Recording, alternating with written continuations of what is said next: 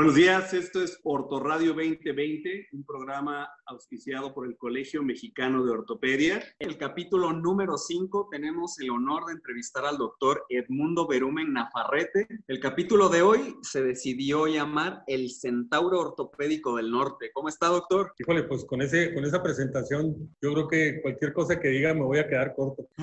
Muy bien, maestro. El tema de hoy es trasplante meniscal, pero primero pues vamos a conocerlo un poquito. No sé si nos podrá contar de forma breve su currículum vitae. Mire, eh, yo soy chihuahuense, eh, hice mi, mi, carrera de medicina aquí en la ciudad de Chihuahua. Cuando terminé, me fui, hice la especialidad en el Hospital 20 de Noviembre del ISTE y cuando terminé me fui a Canadá y fui fellow por casi cinco años en la Universidad de McMaster en Hamilton, Ontario, Canadá. De hecho, doctor, la siguiente pregunta, nos gustaría que nos explicara, que nos contara brevemente acerca de su experiencia en McMaster. Ok, eh, como les digo, cuando terminé la especialidad, yo todavía sentía que, que me faltaba mucho eh, por aprender y decidí aplicar para la Universidad de McMaster. La Universidad de McMaster está en Hamilton, Ontario. Es una ciudad de 300 mil habitantes y que tiene tres hospitales de 300 mil camas. Fui aceptado. En un principio estuve trabajando con el doctor Rick Lakowski en pura trauma. Después me pasé, como mi esposa empezó a hacer el doctorado en inmunología, eh, me pasé a hacer reemplazos articulares y artroscopía como todavía me quedaba tiempo, hice cirugía de columna y al final un poco de pediatría también. Entonces, pues fue un reentrenamiento en la zona de Canadá precisamente porque mi esposa estaba haciendo el doctorado. Ah, muy bien, maestro. Entrando un poquito en tema, ¿cuándo trasplanta usted un menisco, maestro? Miren, eh, a mí me gusta decir que el menisco es a la rodilla como el pulgar a la mano. Así de importante es el menisco en una rodilla. Aunque quites pequeñas cantidades de menisco, se va, esto va a desencadenar un desgaste acelerado. Ya no digamos cuando hay una recepción amplia. Entonces, todo aquel paciente que tenga una menisectomía y que tenga dolor en la superficie articular de la zona menisectomizada es candidato para un trasplante de menisco. Doctor, en ese caso, eh, ¿qué características específicas debe tener el paciente que es candidato a un trasplante meniscal? El, el paciente ideal es, es, aquel paciente que, como les digo, está, fue menisectomizado, que no tiene deformidades en valgo o en varo, que tiene una rodilla estable, con, sin inestabilidad ligamentaria, y que no tiene lesiones condrales. Ese es el paciente ideal. Oiga, doctor, eh, continuando con el tema, algunas contraindicaciones absolutas para llevar a cabo este tipo de procedimientos. Por supuesto, cuando tienes una infección previa, en una, tuviste una artritis séptica y la infección no se ha controlado, cuando tienes una deformidad angular o una inestabilidad, estas son contraindicaciones relativas, porque tú puedes estabilizar o hacerle un ligamento cruzado con el trasplante de menisco o hacer hacer una osteotomía, ya sea femoral o tibial, junto con el trasplante de menisco. Muy bien, maestro. Dos preguntas muy importantes. ¿Cómo selecciona usted el injerto y cómo calcula el tamaño del injerto? Ok, primero me voy con el tamaño. El tamaño se selecciona con una tomografía en la cual medimos el, la distancia lateral del platillo tibial y en la radiografía anteroposterior el platillo tibial. Eh, puede ser tan elaborado como hacer un modelo en tercera dimensión y de esa forma poderlo medir más exactamente. Eh, con, estas, con estas impresoras en tercera dimensión que hay ahora, se puede hacer un modelo e incluso se puede hacer una impresión del de injerto en tercera dimensión y de esa forma saber que tienes exactamente el tamaño. Pero si vas a errar, hay que errar de más, hay que sea un poco más grande en lugar un poco más chica. Eh, por otro lado, a mí me gustan los, los meniscos de banco de hueso. He puesto tan solo uno con ingeniería de tejidos, pero cuando colocas uno de estos CMAs, como por las siglas en inglés, eh, tienes que tener un buen cuerno anterior y un buen cuerno posterior para poderlo unir. Entonces, es por eso que a mí me gustan más los uh, trasplantes de menisco. Doctor, ¿qué sistema le gusta más para hacer la fijación del menisco, tanto en el cuerno posterior como en el anterior y en todo el cuerpo del menisco? Bueno, eh, creo que es muy importante importante que tu primer trasplante de menisco lo hagas con alguien que ya ha hecho trasplantes de menisco. Eso te va, te va a facilitar mucho. En Canadá decían, see one, do one, teach one. O sea, primero ve uno, y luego haz uno, y luego ya le enseñas a alguien más a hacer otro. Porque en el cuerno posterior vas a tener que hacer suturas dentro, dentro. En el cuerpo van a poder ser dentro fuera y en, la, en el cuerno anterior van a tener que ser fuera de él. Entonces, cada parte del menisco requiere una, eh, un tipo de sutura diferente. Ok. Maestro, ¿cuáles son sus tips en cuanto a la planeación prequirúrgica? Bueno, eh, como les decía, es importante conocer bien a nuestro paciente, ver si tiene estabilidad y, y corregir los problemas antes de hacer el trasplante. Es decir, si tienes un ligamento cruzado anterior, haz primero el ligamento cruzado anterior. Si tienes una deformidad en valgo en varo, primero haz la osteotomía femoral o osteotomía tibial y ya después haces el trasplante. Si eres muy hábil, puedes hacer las dos cosas al mismo tiempo, pero si no, no te preocupes, planéalo en dos tiempos. Por otro lado, hay que tener un buen equipo de ligamento cruzado porque con esos hacemos los túneles para agarrar la sutura. Em, hay que siempre dejar un poquito del, del, reborde meniscal, no hay que quitarlo completamente para evitar la exclusión eh, meniscal. Esas son, serían, serían algunas de las tips que se me vienen a la cabeza. ¿El bloque óseo en, qué situaciones lo utiliza o nunca lo utiliza, doctor? Ok, si tú tienes que hacer una osteotomía tibial, es mucho mejor que hagas una técnica estas de barra ósea, porque haces la barra, deslizas el, el, menisco y no tienes suturas que atraviesen el platillo tibial. Entonces, la barra va a, quedar, va a tener estabilidad inherente y entonces la periferia del menisco la puedes suturar y hacer osteotomía sin ningún problema porque no hay suturas que atraviesen. Entonces, fue una buena indicación. En lo particular, la técnica de taquetes óseos también es muy buena. Ok. Doctor, ¿e indica estudios radiológicos adicionales o como en qué casos y llegaría a indicar una resonancia magnética? Yo creo que lo que tienes que hacer es tomarle una radiografía y ya sea una resonancia o una tomografía para poder, digo, la resonancia es mucho mejor porque te va a hablar de las lesiones de cartílago. A lo mejor tienes que hacer un, un injerto osteocondral al mismo tiempo o tienes que planear para hacer un cultivo condral al mismo tiempo. Entonces, vale la pena que estudies el estado del cartílago para poder saber qué tenemos que hacer al mismo tiempo. Muy bien. Doctor, ¿qué, escala utiliza para la osteoartritis y cuándo se vuelve una contraindicación para realizar un trasplante? Bueno, mira, e, esa es una muy buena pregunta. Utilizamos la clasificación artroscópica de Arrovish entonces, un Arrowfish 1, 2, 3 o 4. Se dice que arriba de 2 ya no es tan bueno el resultado, pero curiosamente, los que tienen mayor de 2, como tienen más dolor, el trasplante de menisco ayuda más. Es decir, no es lo mismo tener antes de la cirugía 3 o 4 de dolor y que baje a 1 o 2 a tener 7, 8 y que baje a 3, 2 o 3. Muy bien. Doctor, ¿nos podría dar algunos tips o nos podría resumir brevemente su técnica quirúrgica? Ok. básicamente lo que hacemos es una artroscopía normal. Después de eso entramos al compartimento afectado lo más común es el medial. Después de eso, retiramos el cuerno anterior y el cuerno posterior, siempre dejando un, un rim alrededor, pues, un reborde. Luego metemos en la parte posterior la guía de ligamento cruzado eh, y hacemos una perforación con la broca más pequeña que hay. Después de hacer esa perforación sobre el nacimiento del cuerno posterior, pasamos un alambre de esternón doblado en forma de U, lo pasamos y ese lo sacamos a través de uno de los portales, que generalmente es el portal medial. Después hacemos la perforación del cuerno anterior y hacemos la misma técnica del alambre. Esos dos alambres nos van a servir como pasadores de sutura. Ya que están esos alambres en, posición, abrimos eh, y deslizamos con una pinza el injerto y siempre tenemos el cuidado de marcar el menisco y ponerle arriba sub, SUP. Si lo que vemos es pus, quiere decir que está completamente al revés del menisco. Entonces tiene que decir sub hacia arriba, colocarles a la periferia. Después metemos una cánula de Ferguson, de esas cánulas cerebrales. A través de esas usamos una, unas agujas doble armada. Eh, colocamos la primera sutura, la segunda sutura para jalar el cuerpo a la periferia y después empezamos a suturar el cuerno posterior primero y nos seguimos manejando hacia enfrente para el último fijar el cuerno anterior. En, en, un caso ideal conviene colocar factores de crecimiento plaquetario porque nuestros estudios han demostrado que cuando hacemos esto, el, el fenómeno de, de, encogimiento meniscal es mucho menor y el, el menisco se, se adhiere o se une a la parte periferia de una mejor manera. Muy bien, doctor. Voy a realizar mi primer trasplante meniscal. ¿Qué consejo me daría aparte de invitar a alguien que ya tenga experiencia? Eh, para tu primer trasplante meniscal, ¿sí? Selecciona bien a tu paciente. Ok. Y, y, una cosa fundamental es no ser lobo solitario. Esta es una cirugía por lo menos de dos ortopedistas, si no de tres, sino de cuatro. Vas a decir tú, somos muchos, no vamos a caber adentro del quirófano, pero dos personas se van a encargar únicamente de preparar el menisco en lo que tú haces la preparación.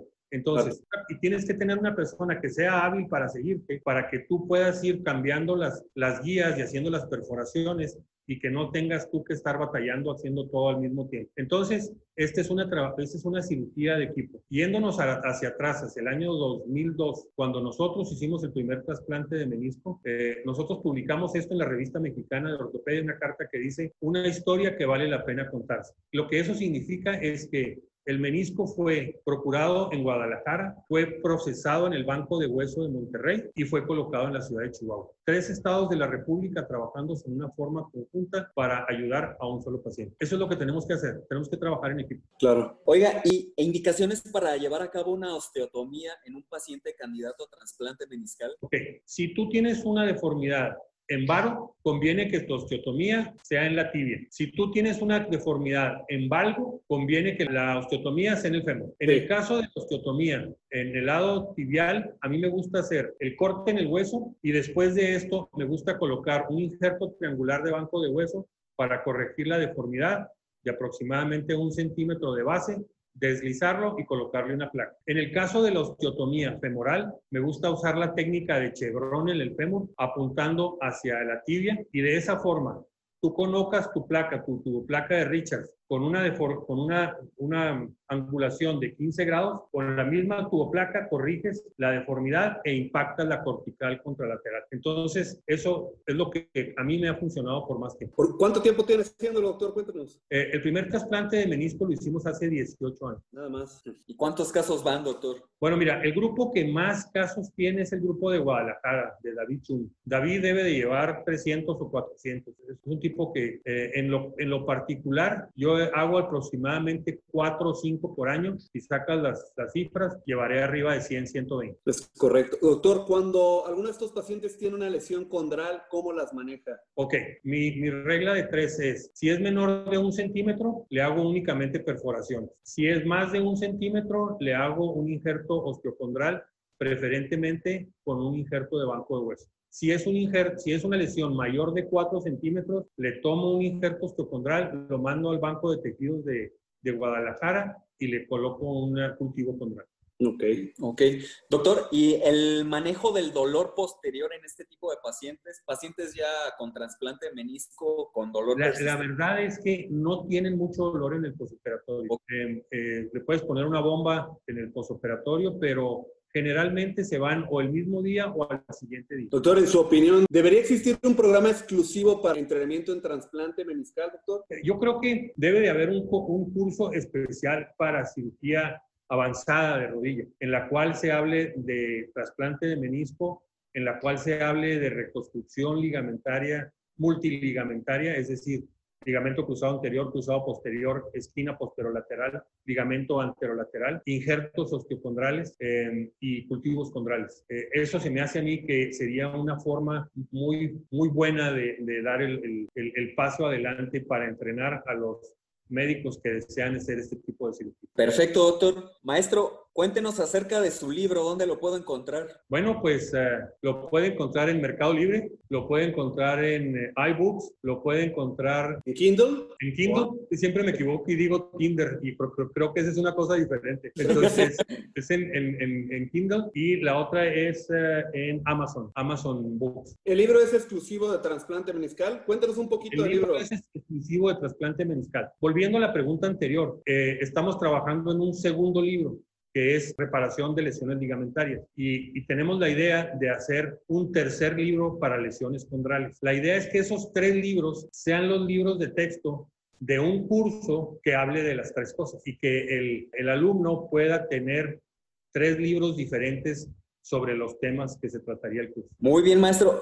Disculpe, ¿dónde puedo realizar una rotación de formación con usted? ¿Cómo le hago? Pues uh, mire, mi correo es edmundo.verumen.gmail.com. Eh, yo tengo un programa de residencia y tengo un programa de fellows, así que siempre estamos abiertos a, a, a hacer eh, intercambio de, con ortopedistas. Yo siento que esta es una carretera de dos vías. Aprende tanto el maestro como aprende el alumno. Doctor, ¿cuántos años consta el programa de fellows? ¿Es uno o dos años?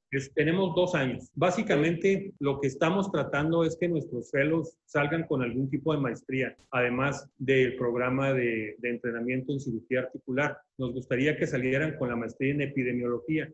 ¿Para qué? Para que de esa forma puedan eh, hacer investigación y demos paso al ortopedista del futuro que sea un, ortopedista científico y con un alto entrenamiento. Doctor Berumen, cuéntenos sobre el programa del Journal Club. Ok, eh, esto inició como una iniciativa inicial de aquí de inicialmente aquí en Chihuahua, eh, con, con el grupo de residentes. Cada uno presenta un artículo, lo máximo que se pueden tardar en, en presentarlo son cinco minutos y son cinco minutos de preguntas. Eh, lo hicimos aquí y decidimos ampliarnos el, grupo de fellows del doctor Dobarganes y luego después lo ampliamos al grupo de fellows del doctor Felipe Cámara y ahora con el doctor Darío de, de, Tijuana. Lo que se trata es de, de, obtener una guía de cómo hacer eh, estudios de metaanálisis o revisiones sistemáticas. Entonces, eh, la idea es revisar esos nueve artículos y después de eso, em, eh, que él nos dé una guía de cómo, cómo le hace él para hacer estas revisiones. Doctor Berumen, si quisiéramos inscribirnos al Journal Club, eh, ¿a qué correo le podemos mandar un mail? Sí, miren, pueden mandármelo a edmundo.berumen.gmail.com. Doctor, Entiendo que usted tiene una aplicación para la medición de la estabilidad ligamentaria. ¿Nos podría explicar un poquito más sobre esta aplicación? Ok, sí, claro. Los, los teléfonos celulares tienen unas cosas que se llaman acelerómetros. Es decir, cuando tú cambias el, cambias el teléfono de posición, la imagen gira. Utilizando esos dispositivos del teléfono, es posible que tu teléfono detecte el movimiento, de tal manera que si tú pegas el teléfono a la rodilla y, y, y activas un software que hemos diseñado, esos acelerómetros pueden, al momento de hacer la maniobra de pivot shift, clasificarte la maniobra de pivot shift en grado 1, grado 2 y grado 3. Entonces, esta aplicación se llama Pivot Shift Meter y, y, básicamente nos ayuda en esto. Y lo que hemos hecho a la mano de esta aplicación es una clasificación que le llamamos clasificación del parque, en la cual decimos, si tú tienes un KT1000 con un desplazamiento de 1 a 3 es un grado 1 y eso te lo detecta el pivot shift Si tú tienes un desplazamiento de 3 a 6 es un grado 2 y si tú tienes un desplazamiento de 3 a 9 es un grado 3. Ok. Tomando eso en consideración, el 60% de los pacientes con una lesión de ligamento cruzado anterior caen en el grado 1. Entonces no importa si le haces un, un as o dos ases, el resultado es muy bueno. Pero cuando tienes una inestabilidad grado 2, es cuando nosotros proponemos que hagas tú una reconstrucción del ligamento cruzado anterior con doble banda. Y cuando hay una grado 3, pensamos que además de hacer doble banda, tendrás que hacer una reconstrucción del ligamento anterolateral. Eh, para esto les mandé lo que nosotros publicamos en Orthopedics, eh, precisamente la técnica nueva nuestra de la reconstrucción de doble banda. Entonces, pensamos que si, si es grado 1, no importa, a tu paciente le va a, ver le va a ir muy bien y hagas un as o dos ases. Y tienes el 67% de los casos, en nuestra experiencia, con un grado 1. El problema es cuando es grado 2 y el problema es cuando es grado 3. Ahí es cuando tienes que pensar en otra opción. La aplicación, doctor, ¿la puedo descargar en dónde? Tenemos la aplicación para Android. Entren en contacto a través de nosotros porque estamos buscando hacer el estudio multicéntrico para validar la aplicación. Entonces, a, través de mandarnos un correo, nosotros podemos decir, explicarles cómo se baja la aplicación. E, y estamos trabajando ya actualmente en la aplicación para, para iPhone para que lo puedan bajar directamente de, de Apple Store. Muy bien, doctor. Siguiente pregunta, ¿dónde saca tanta energía? Pues eh, no, aquí, si ustedes supieran que hace 20 minutos estaba horneando pan en el horno de leña, este, y que tenía tres horas horneando pan, eh, no, no les sorprendería. claro. Doctor, cuéntanos de Chihuahua, ¿le gustó la remodelación del Chepe, del tren? El, el Chepe es el único tren de pasajeros en la República, como tal. Hay un tren de pasajeros en Tequila que te lleva de Guadalajara a Tequila, pero no es, un, no es una línea de trenes, pues. Este sí es una línea de trenes. Son algo así como 500 o 600 kilómetros de recorrido y pasas por la sierra, pasando por túneles, por puentes, por unos escenarios espectaculares. Es altamente recomendable y siempre nos encantaría recibirlos acá en la ciudad de Chihuahua. Muchas gracias, doctor. Última pregunta del capítulo. cuando vaya a Chihuahua, ¿dónde tengo que comer? En mi casa. Ah, muchas gracias, Doc. Eh, sí, aquí nos gusta mucho la, la cocina, nos gusta mucho usar el horno de leña, nos gusta mucho cocinar carne, co cocinar pan, así que este, será un placer recibirlo. No, pues muchas gracias, doctor, y muchas gracias por la entrevista. Es nada más una entrada para poderlo conocer a usted, conocer un poquito del trabajo que ha hecho y buscar su libro para leer un poquito más sobre el tema. Tienen cuatro plataformas, tienen cuatro plataformas diferentes, así que digo, no pueden decir que no lo encuentran. No hay pretexto. Exacto. Muchísimas gracias, doctor, por su tiempo, por sus consejos. Estoy, estoy para servirles. Muchas gracias. Muchas gracias. Esta fue una emisión más de Ortoradio 2020. Le agradecemos al doctor Berumen por, por habernos acompañado el día de hoy.